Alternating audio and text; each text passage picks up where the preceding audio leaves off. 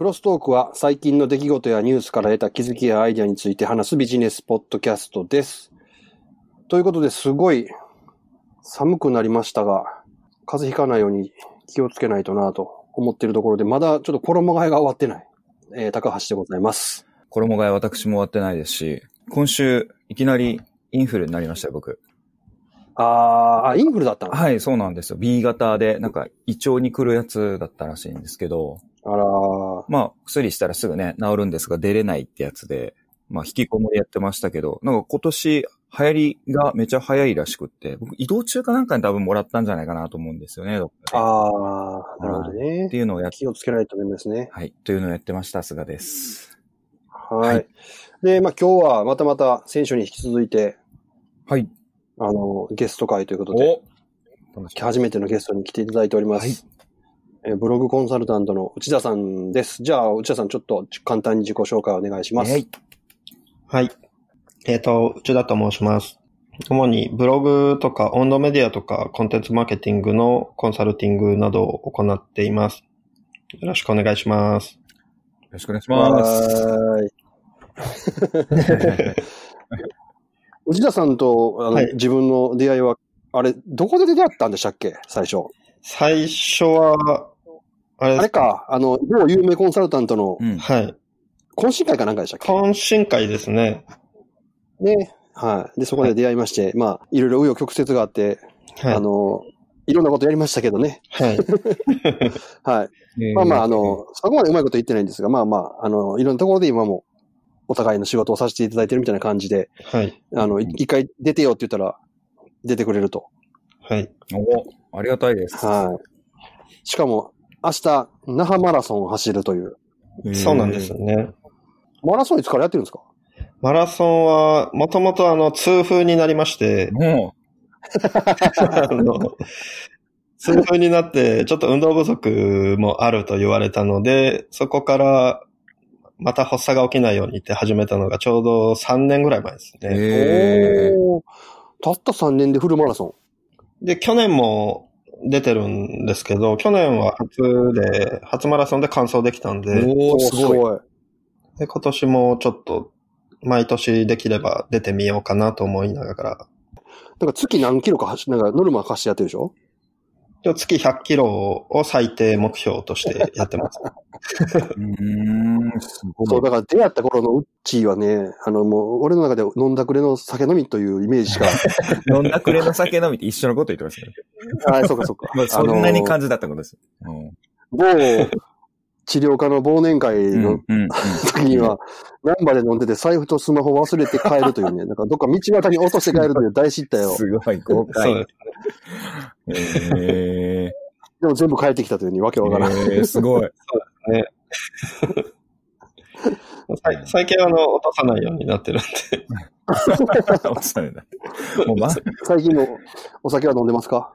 お酒はもうぼちぼち飲んでますけど、そんなに適度な感じですかね。あー昔のほよりは飲んでない。飲んでないですね。うんだってもうね、当時とか出会った当時は昼間から酒飲んでたもんね、ほとんど。そうですね。暇な時あったらずっと酒飲んでましたね。暇あったらって、すごいっすいやーまあまあ、そんなうっちーなんですけね。ど、はい。今日ははい。一体何について語ってくれるんですか？今日は D2C おという話で、僕もちょっと研究というか、うん。いろいろ調べてたりとか、ちょっと自分のお客さんが実際こういうモデル、今は D2C を調べればこういうモデルでちょっと売れたんじゃないかなっていうのもありまして、うん、うん、うん。ちなみに D2C ってまず何ですか？D2C っていうのがダイレクトツーコンシューマーっていう、日本でもちょっと注目されつつあるビジネスモデルなんですけど、うん。最近では結構アパレル系とか美容系が中心に増えてきつつあるものになって、う。ん。もともと企業がみ自分で商品を企画、製造して、うん自分の会社の独自のどっかのプラットフォームに載せるとかではなくて、独自の販売チャンネルで直接お客さん、顧客に販売するようなビジネスモデルを、ダイレクトツーコンシューマー。おーってことはもう完全メーカー直販ってことですね。うん、うん。そうですね。うん。あとは最近だと、あの、クラウドファンディングとかで何か自分たちで商品を作ってそのまま直接販売していくっていうような流れもあるとは思うんああです、けど。そうなんや。うん。はいプラットフォームはあかんけど、クラファンはありなんですね。クラいや、そこからまた自社サイトに行って、クラウドファンディングで資金集めた後の話です。ああ、なるほほど。初期だけクラウドファンディング使って。はい。うーん。それは、あれなんですかね。やっぱメーカーさんとしては、そっちの方が美味しいからそんなやるんですかね。なんかめんどくさそうですけどね、メーカーさん。ん。そうですね。ただ、アマゾンとかも楽天とか、まあ、アマゾンが今一番大きい子になってると思うんですけど、うん。この問題点っていうのが、アマゾンを含めた、まあ楽天とかもヤフーとかもそうなんですけど、お客さんと間接的なつながりっていうものしか得られないっていうところが一番の問題点。確かに。リストもらえないですもんね。うんメールアドとかしかわかんないかな。あれって。そうですね。メール、メールアドもあとは、ちょ、直接わかるんでしたっけ？あれ。なんか、間システムかましてますもんね。うん。うーん。あ、直接やり取りせんといてくださいみたいな感じですね折り。込みチラシ入れんなとかいろいろそう昔契約ありましたね。うんうんでもメルマガとか送れるとは思うんですけど、うん。楽天のメールマガなんか絶対すぐカットするもんね。あの そうですよね。もうあのシステム腹立つもん。なんか買ったら必ずメールマガが来るような形になってさ、チェックボックス。勝手にね。うんんそうです。ね。うん。なんか間違って、それを外さずに買った時のあの、もう、ああ、やったことっていう。ああ、めめんどくさいわ、みたいなやつですね。そうですねね。。うん。知らない間に大量に来るみたいな感じですもんね。うんうん、なんか、あれで店の、なんていうの、お知らせ来たって、もはいう全部ゴミ箱直行やもんね。ああ、勝手にね。そうですねうんうん。でも、店直のやつやったら、結構受け取ってるやつあるかも。言われてみれば。うんそうですね。直接自分が欲しいものを自ら入っていって買ってるっていうところもあるとは思うんですよね、その辺は。うん、うん。なるほど。あと、多分今、高橋さんも Amazon ちょろっとやられてるんですよね。で、やってます、やってます。で、あとは、売れ筋っていうのをこっち側からリサーチものすごいしてるとは思うんですよ。うん、どういうものが売れるかっていうのが。うん、うん。で、どうしても、プラットフォーム利用する場合って、売れ筋を把握最初からできないわけじゃないですか。そうやね。うんうん。うんリサーチして、まあ、それを乗っけて、顧客が種類ある中の Amazon を見見に行って、その中の一つを選んで購入するっていう形だと思うので、うん。まあ、もともとある商品からリサーチしていって探すことしかできないっていう問題点もあるとは思うんですね。ああ。えっ、と、言うたら、広がりがないっていうことなんですかね？とか、検索してしできなかったら、そう見つけられへんってことですね？うんそうですね。その自由度も、まあ、ないはい、確かに。まあ今 Amazon ってリアル店舗出店増やしてるって言われてる理由の一つが、その売れ筋を把握できるように、リアル店舗で直接商品を目に触らす、触れてもらうっていうことをやってるとも言われてるんああですけど、そうなんや。うーん。あのね、この間見たんが、えっ、と、ハンドメイドとかで今メルカリとかで出される方いっぱいいらっしゃるじゃないですか。うん個人で。うんはいはい。いろんなアクセサリーとか。でそういうものって、いろんなプラットフォームがあって、そこへスッと出せるっていうのはメリットで、はい。えー今までやったらそういうものがなくて、自分で店持ってっていう、すごいハードルが高いはいことせなあかんかったんが、もう本当にネットでずっと出せるし、まあもっと言ったら、注文あってから作って出してもええぐらいやってことで、コストかからないっていうのがあったけど、でもその、プラットフォーム自体が乱立しちゃって、全然、今度見てもらえないとうんはいはい。いうのがあって、その見てもらえないのをアナログでカバーするっていう商売やってる人がいて、はいはいはい。あの、個人の作家さんからそういうアクセサリーを受はい。け取って、えーワゴンに乗せて、いろんな地方の、地方というかまあ、東海地方、はい関東地方、近畿地方なんだけど、うんうんイオンとかの前に出店するっていう。へえ。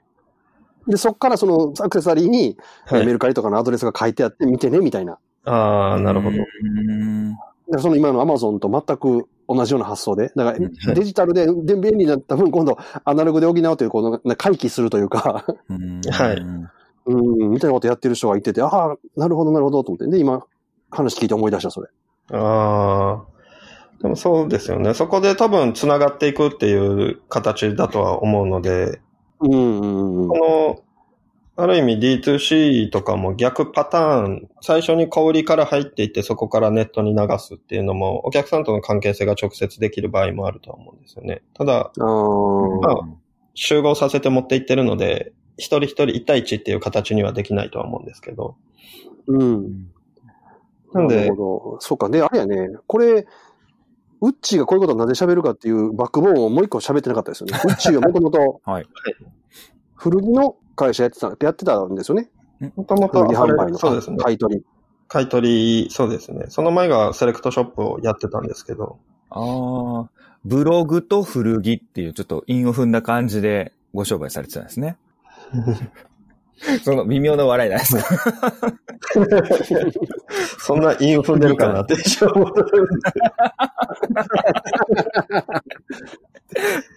なんか言っとかなあかんかなと思って存在感出しとかな。ちょ病み上がりなんでね、あれ。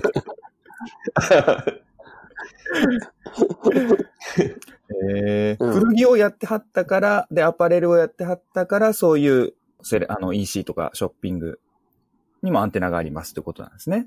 ばなるほど、なるうほど。んうんうん。そうですね。EC、EC 自体は自分でやってたのが25、26ぐらいの時からじゅあのショッピングサイトをやってたんですよ。うーん。うん。なので、だいぶ ZOZO タウンとかが大きく楽天が出始めぐらいの時ですかね、今、今から。相当前ですもんね、そうしたら。そうですね。うんうんうんうん。ただ、プラットフォームとかいろいろ使ってやっていった時に一番手数料とかも払いたくなくなってくるじゃないですか、だんだん。なりますね。うん高いですからね。高いですね。うん。うん。高いで、結構多分、売価とかもつけるの難しくて、あらり、あらりも下がりつつあるじゃないですかう。んうん取りづらいというか、そこから手数料もまた取られていくと、ちょっと大変だなっていうところもあるのかなとは思うんですよね。うんうんうん。まあそういうのもあって D2C がバンバン出てきてると。そうですね。うんうん。で、その今 D2C ってどどうなんですか？ビジネス的に今。ビジネス的には結構今ユニコーンとかアメリカでは増えていて、うんうんユニコーン企業が結構ボコボコあの、出資を何百億単位でもらってたりとかするブランドとかも増えてるんですね。ほう。そうあ、ブランドが出資をされるんだ。そうですね。あの、例えばデニムのブラン、アパレルブランドとかだと、うんあの、男性にデニム以外の選択肢っていうコンセプトから立ち上げたブランドとかが D2C で大きくなりつつあるみたいな感じの。へえ。うんそんな今の既存のメーカーはそういうのやらないんですか？リーバイスとかそんなのは。は、大手はまだやってないとは思いますね。ああ、そうなんだ。はい。ただ、ユニクロとか、あの辺の大きくなってくると圧倒的な知名度があるので、もともとどっかのプラットフォームに載せるっていうより自社サイトでうまく運営はしてるとは思うんですけど。ああ、ですね。うんユニクロはもう完全に自社サイトですね。そうですね。うんなので逆に小売りから圧倒的知名度があるので、直接お客さんが入ってきやすいっていうものを作ってるのが、ああいう大きなブランドでもあるんですよね。ああ、うんさっきのアクセサリー、あの、もうでかくなってるバージョンですね、もともと。もうリアルとネットがもう連動してるっていう。エンド、そうですね。なので、オムニチャンネル化をうまくやってるのがユニクロとか、あの辺のブランドかなとは思いますね。ああ、うんそっか。日本の服屋さんとかでそんなにうまいことそれができてるとこって、なんか他あるんですか？AKB の小島、何でしたっけ、名前春菜。が、実は D2C ブランドをやってるんですよ。元え AKB。えへえ。で、人気商品とかなれば、発売直前に1万人待ちとか、は？へえ、すごいすごいす。ごく育ってるんですけど、で、発売後は1分で完完売することもあったりとかなんですよね。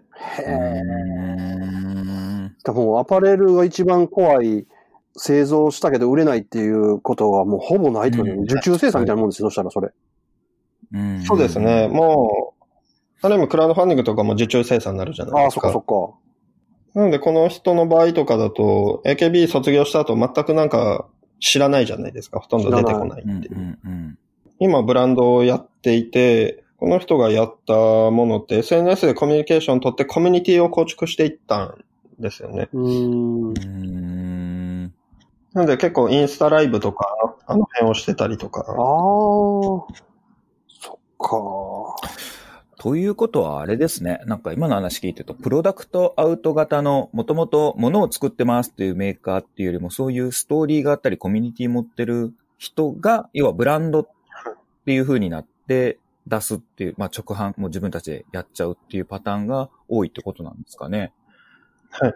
そうですね。一部 YouTuber とかでも結構なんか T シャツ作りましたとかで YouTube 内で販売してたりとかっていうのもあるとは思うんですけど、うーんただ、この辺だとインフルエンサー型の D2C っていう形になるので、うんうん例えば、インスタのフォロワーがめちゃくちゃ100万人とか何十万人とかいるとかだったら、もともとそこにフォロワーがいるんで、その人たちに販売するっていう形になると思うんですね。ツイッターのフォロワーが300万人いるとか。うんうんでも、個人でも、この D2C ってやりやすいっていうのと、そこからまた大きくしやすくなるんじゃないかなっていうところで、研究をちょっと始めたっていう経緯がうんあるんですね。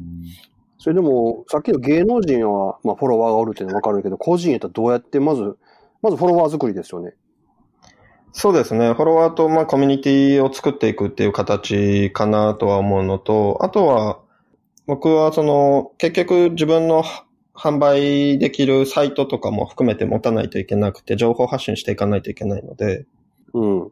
あの、メディアを作っていって、そこから、あらゆるツイッターも含めて、インスタ、YouTube とかも含めて、まあ、ブログもそうですけど、情報発信していくメディアと、そこにカートを持っていくっていう形が一番やりやすいのかなとは思ってるんですね。うんおまあ、あの、その形作るのはできると思うんですけど、でも、フォロワーを増やすっていうのが、やっぱなかなか難しそうやなって、ハードル高そうやなと思うんですけど、はい。それはどうする、していったらフォロワー増えるんですか？なかなかでも作ったものが勝手に売れるかどうかっていうのは正直わからないじゃないですか。全く売れなかったらフォロワー増やしても売れないとは思うんですよ。ああ、そもそも売れへんもんね、作ってもね。はい。そういうことね、はい。はい。なので、この商材がある前に、やっぱりまあ、ニーズから入っていって商材作るっていうのも必要にはなってくるとは思うんですけど、この、まあ、コンセプト設計から問題、海外での事例とかだとデニム以外の選択肢だったりとか、まあ、低品質、高品質のアイウェアブランドとかも結構アメリカでは大きくなってたりするんですね。へえ。なので、そういうものからどのようにっていうと、インフルエンサーを使うっていうよりは、お客さんとの対話をしていくような形だとは思うんですよ。どのような、まあ商品があったとしたら、これに対して、そこにどんなお客さんのニーズが含まれてるかっていうのが結構、アパレルだと今インスタライブとかやっていって、閲覧者がこれってサイズどうなのとか、もっと、例えばヒールが5センチぐらいのヒールが欲しくて、色がこんな感じでとかって結構直接投げかけてる人がいたりとかするんですね。ってことは、いや、今ちょっと出だしのところを考えてたんですけど、はい。えーまあ商品ありきや、まあ、それ売れるか売れへんかわからんってことは、まあコンセプトなんか作るじゃないですか。こんなことをやってみたいなぐらいのコンセプトを作って、はいそれどうですかって発信して、その、食いついてくる人がまずおらんかったら、まあそのコンセプト自体もダメっていう話だし、それでそうですね。ある程度食いついてきたら、そのお客さんと対話しながら商品作るっていう感じなんですか、そうですね。もうそういう形です。うーん。じゃあまずいきなり商品作るっていうのはやったらダメってことですね。うんあんまりよろしくないんじゃないかなと僕は思います。ああ、リスク高い。はい。で結構クラウドファンディングでもいろんなブランドだったり、物、商品売ってる人とかもいるじゃないですか。うん。けど、全く達成できてないのと達成できるのって結構分かれてたりすると思う。ああ、すごい差あるもんね。すごい差ありますよね。10%ぐらいしかいかへんやつとあったと思ったら、5万パーセントとかもあったりとか。全く一人二人でもう終わってるとかっていうのも結構あったり。あの辺がもともともう自分が売りたいものだったりとか、こういうの作っていいでしょうってやってるけど、誰も支持されないっていうのもあるとは思うんで、うん。うん。まあその辺と同じ感覚だとは思うんですよ。ほー。最初はでも、なんかこんなコンセプトあんねんって言って、周りの自分の知り合いですよね、多分。告知するというか。うんはい。で、そっから広がれへんかったらやめた方がいいってことですね。そうですね。あんまり多分受け入れられない感じが強いんじゃないかなとは思いますね。うん。そういう人にすら受けへんようなもう誰も買えへんぞと。そうですね。わかる気するわ、なんか。なので、多分近いところの関係性から掴んでいて、そこからニーズも引っ張れるとは思うんですよ、こういうものって。なるほど。意外とそこを全然しせずに突破しするというか、あの、突き進んじゃう人多そうですもんね。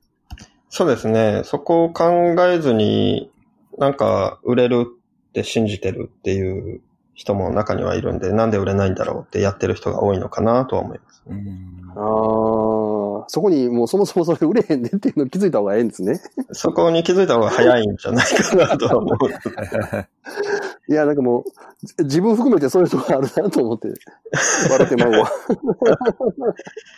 いけると思ったらね、なんかもう、なんか突き進んじゃう気持ちはわからんでもない。そうですね。でもいけると思うの、結構テスト販売どっかでも別のプラットフォームでやってみるっていうのもありだとは思うんですよ。うーん。まず、まあメルカリだったりどっかにちょろっと出してみて、売れるのであれば、これを本採用して増やしていくみたいな感じでもあありだとは思うので、そこからよりニーズをやっていけば修正をかけていくことができるとは思うんですよね。うん、でもうん、でも、あれやと思う。それ、販売しても、キャッチコピーが悪かったとかさ、あ写真が悪かったとかって、そうそろそろ売れへんっていうところに、はい。その、なかなか、たどり着かないという。か、ー確かに。やってまいそう。な気がする。悪いんじゃないかとかですよね。そうそう。そはいはい。う。うん、なるほど。でも、それ重要やね。なんか、これもうあかんわって諦める勇気というか。そうですね。うん。なので、結構何点、テスト販売したとしても5点以上売れなかったらこれ売れへんって決めるとかっていうふうにやるのも大事かなと思いますね。うんうん変に売れてもうたりしてね、そそこで6点とかぐらい売れて、そっからさっぱり売れへんとか、売れるわ、思ったら。まあ、中にはあるとは思いますね。うん、まあ、しかもその、物の価格帯にもよりますよね。それ、今の10万円のやつが6点売れたらもう OK やけど、2000円のやつが6点やったらちょっとどうかなって話だもんね。まあそうですね。うん。いや、おもろいな 意外とそういうこと教えてくれるとこないですもんね。意外とそうですね。結構、売り手が売ってるものに対してこれじゃあどうやって売ろうっていう人の方が多いのかなとは思う。うん。えじゃあ何、でその、うっちがそういうコンセプト作りとかからやるんですか？結構、サイトを作るときはそのコンセプトから作っていってもらうような形が多いので、ああ。で、お客さんで、あの、ウクレレの先生がいたんですけど、おう。ほおう。で、その人がもともとなんか全然売れ、売れないというか、メジャーデビューはしてたんですけど、そんなに誰も知らないような感じの人で。う。え、それウクレレの、で、え曲でデビューしてはったってことですよね？もちろん。もともとバンドマンだったんですよ。はあ、はあはあ、で、まあ手軽にやれるウクレレを最初自分でも弾いてたら誰かに教えてよって言われるところからウクレレ教室を開き始めたんですけど。うん。で、まあ相談を受けた時に、どうしたらもっと広がるみたいな話から、うん。この人最初 YouTube でなんかメタルばっかりウクレレ弾いてたんですけど、そんなん誰が見たいねんっていう話で、まさに売れへん商品や、それ。そうなんですよね。で、それをもう一般的なヒット曲とかみんなが知ってる曲を童謡とかも含めてコード付きで動画をアップ無料で全部弾き方を教えてあげてくださいっていう形で YouTube をやってもらったんですよ。ほうほうほう。で、これ全部、全部教えたらこんなん客来んのみたいな感じで、でもいいから全部やってっていう形で教えていったら、チャンネル登録者数が1年ぐらいで1万件になったんですね。おー。で、YouTuber でもちょっと飯食えるようになって、うん。じゃあその後どうすればいいみたいな話をされて、Facebook のグループを使って YouTube を見て練習した人を発表できる場を作ってもらったんですね。おー。なので、自分で練習してたら誰かに聞いてほしいじゃないですか。なので、そこで Facebook 使ってみんな同じコミュニティの人たちに見てみたいな感じの場を作ってもらった。そこにも YouTube を見てる人たちがそこにグループに入ってくるようになって。へー。で、それが結構拡大していって、全国今だと40支部と海外4支部ぐらいお、すごいね。グループができてるんですよ。で、ちょっと10件、10支部ぐらい増えてきた時に、直接招致してウクレレを習いたいっていう人たちが出てき始めて、うんうんうん今ではこっちからも教えてほしい人ってやらずに勝手に呼ばれていくんで、3000円ぐらいで教えてるんですけど、でも。う。んもただ50名から300名ぐらい集まってしまうんですよ。う、。おなんでそこで、まあ一人3000円でも300名ぐらい集まってたら結構な金額あ。になるので、うん。うん。ただ、ウクレレなんで、これ以上取ったら多分客来ないんじゃないかなって話をしてて、3000円がいいんじゃないっていう形に収まったんですけど。300人で一気に教えてもらうって、それただの300人の一気の演奏会じゃん、もう。も う教えられへんでしょ、そうですね、もうほぼ、ほぼ今演奏会になってますね。習われへんよ、そんな。ただ一緒に弾きに行ってるだけで。そうです。だからもう楽しむみたいな感じで。300人入る部屋を抑えるだけで大変。そうですね。その辺も全部あの支部の方が全部勝手にやってくれるらしいんで。ああ、なるそっかそっか。はい。だから自分から抑えるっていうことは自分のイベントだけで、それ以外はもう勝手に呼ばれるから行くみたいな感覚ですよね。距離近くていいですね。うん。そうですね。ねえー今の YouTube チャンネル登録者数は7万人ぐらいまで増えてて、おすごいね。はい。総再生回数が2000万回ぐらいあるんですよね。おすー。ごい。なので結構習いたい人って繰り返し見るじゃないですか、見てこう勉強するああ、確かに確かに。そのウクレレとかやったらなんか見そうですね。うん。そうですね。なので一回で終わらずに繰り返し見るんで結構再生回数も伸びやすいっていうのもあるとは思うんですよ。なるほど、なるほど。うん。で、この人がこれだけ大きなコミュニティになったので、じゃあ次も工場探してウクレレ作って売ったらいいじゃないですかって話をしてうんて、うんで、その後工場を探して、たまたまそのウクレレ習ってる人にベトナムとつながりある人がいて、はベトナムで工場を見つけて、提携、工場と提携したんですよ。うんあ。なるほど。でまずはクラウドファンディング使ったらどうですかっていう形で、クラウドファンディングが5時間ぐらいで1000万ぐらい集まって、フォロワー多いと強いな。そうなんですよね。もともとコミュニティが大きくなってきたんで、そこからウクレレ生産をスタートして、今だと、まあ、クラウドファンディングのバック以外でも、ウクレレ入荷したら即完売っていうのが2、3万ぐらいするんですけど、いい商売してんな、それは。そうですね。うん。なので、まあ、リアルと SNS もうまく絡めて、まあ、その情報をキュレーションしてるのが、オンドメディアを作ってるんですけど、この方が。うん、ううん。んそれをウッチーがずっとコンサルというか、プロデュースというかしてたんですね。そうですね。ううんん。まあ、大手メーカーもそういうことがしたいんでしょうね、本当はその D2C とかっつって。そうですね。お客さんからこういうものが欲しいっていうニーズを聞いて、それを売るみたいな感じで、この人も結局、YouTube でやってるけど、楽譜の本が欲しいって言うから楽譜の本も Amazon で売ってるとか、今は自社サイトで売ってるとか、最初 Amazon で売ってて、それももう1000円で売って、何千部って吸ってすぐ完売するっていうような状況がずっと続いてるんですよね。ああ、いいっすね。ちょっとお金に困ったら楽譜するか、ウクレレ作るかしたら、そうですね。それすればすぐ売れる。お金に困るというか、あちょっと海外旅行行きたいなとか、あ、ちょっとそうですね。家電全部切り替えたいなとかって言ったら全部、それで儲かんねえからいいよそうですね。ウクレレ作れば儲かりますよね。な。ええコミュニティもある程度できてくる段階とかだと、より100人ぐらいがこの同じニーズを言ってれば商品化しやすいじゃないですか。ある程度買ってもらいやすい。うん。なので、この人の場合は結構もう7万人、その登録者数がいて、今のコミュニティもいろんな支部がいて、まあ、アクティブユーザーは多分5000人とか何千人っていると思うんですけど、ああ、やっぱり7万人おってもじゃあ1割ぐらいですね、アクティブなユーザーは。そうですね。実際多分思いっきり動いてる。あとはサイレントの人もいるとは中には思うんですけどうん、実際頻繁にこう発信して自分たちも見てってやってる人はそれぐらい、1割ぐらいかなとは思います、ね。ああ、でもそれで十分なんやな、でも。そうですね。そこからまた引っ張って、ニーズを引っ張って、それを商品化したり、何か起こすとかやってたりとかするので、今、イベントとかでも1000名ぐらい、自分でイベント起こったら1000名ほど集められるようになってると思うので。すごいな。1000人集めるって、その普通の今、芸能人とかでもむ無理かもね、有料やったら。そうですよね。うん。なかなか結構もう今チケットピアを使ってチケットピアのチケットがソールドするっていうような感じ、ちょっと大きくなってきてるので。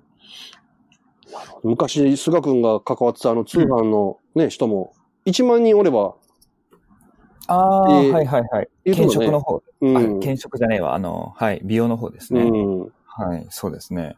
確かに。い1万人おれば何ちゅうだっけ？結構な額になるって言ったっけ？や、もうずっと多分、食っていけるみたいな感じでしょ。ああ。ああいうやつ特にあの、定期購入だからはい。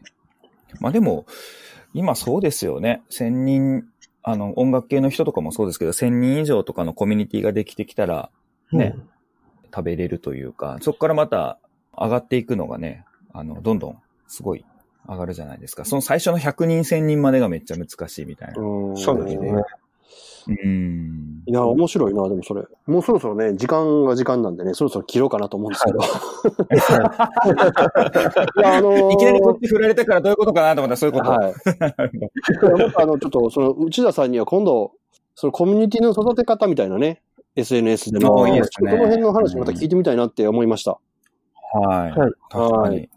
D2C の話って言ったけど、結局、あれですもんね、芸能人でも今ね、カジサックとかっつって、その、テレビに出てね、スポンサーから金もらうんじゃなくて、うんうんうんもう直接コンシューマーから金もらうっていうのは、それも言ったら D2C みたいなもんですもんね、芸能人の。そうですね。ね、なんかそんなのも増えてきてるから、あれって要ははいでも、元になるのはそういう SNS メディアの、ね、フォロワーとかですもんね。